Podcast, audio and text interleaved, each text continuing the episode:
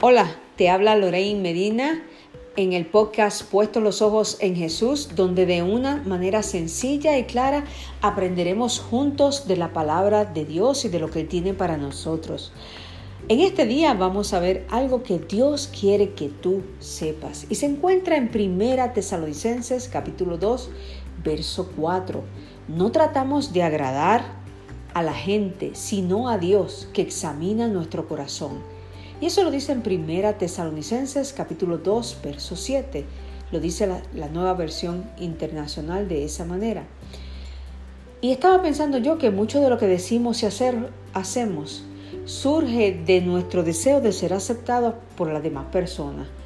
Luchamos en ocasiones por causar una buena impresión, una cierta impresión, inclusive en nuestras ansias para que nos consideren como una persona de éxito, en ocasiones adornamos, exageramos o inclusive hasta mentimos.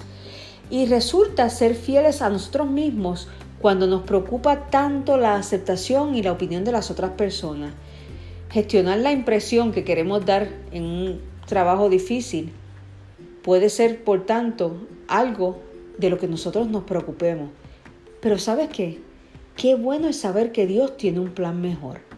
En lugar de dejarte llevar por el criterio de otros, esfuérzate en vivir tu vida solo para Dios y agradarle a Él por encima de todos los demás.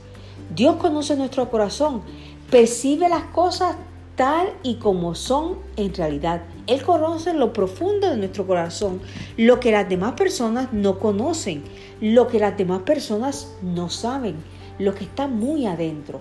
A Él no podemos engañarlo. Cuando nos permitamos ser genuinos delante de Él, no importa lo que piensen los otros. Si el Dios del universo nos ha aceptado como nosotros somos, ¿a quién le importa entonces la opinión de los demás? Es imposible complacer a Dios y a las personas a nuestro alrededor. Y va a llegar un momento que tenemos que escoger. El ser humano se fija en la apariencia externa, en todo lo que está afuera, pero Dios considera lo que está dentro de tu corazón.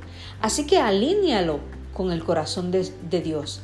Deshazte de, de, esa, de ese pensamiento de centrar todo a la luz de las demás personas, de, de quizás centrarlo en la apariencia externa. Recibe hoy el amor incondicional de Dios y disfruta la libertad de ser en la presencia de Dios y de buscar solamente y esforzarnos en vivir una vida solo para Él. Te invito a que si no lo has hecho, que te suscribas en este podcast y que lo compartas con otros que puede ser de bendición. Recuerda siempre, puestos los ojos en Jesús. Dios te bendiga y Dios te guarde.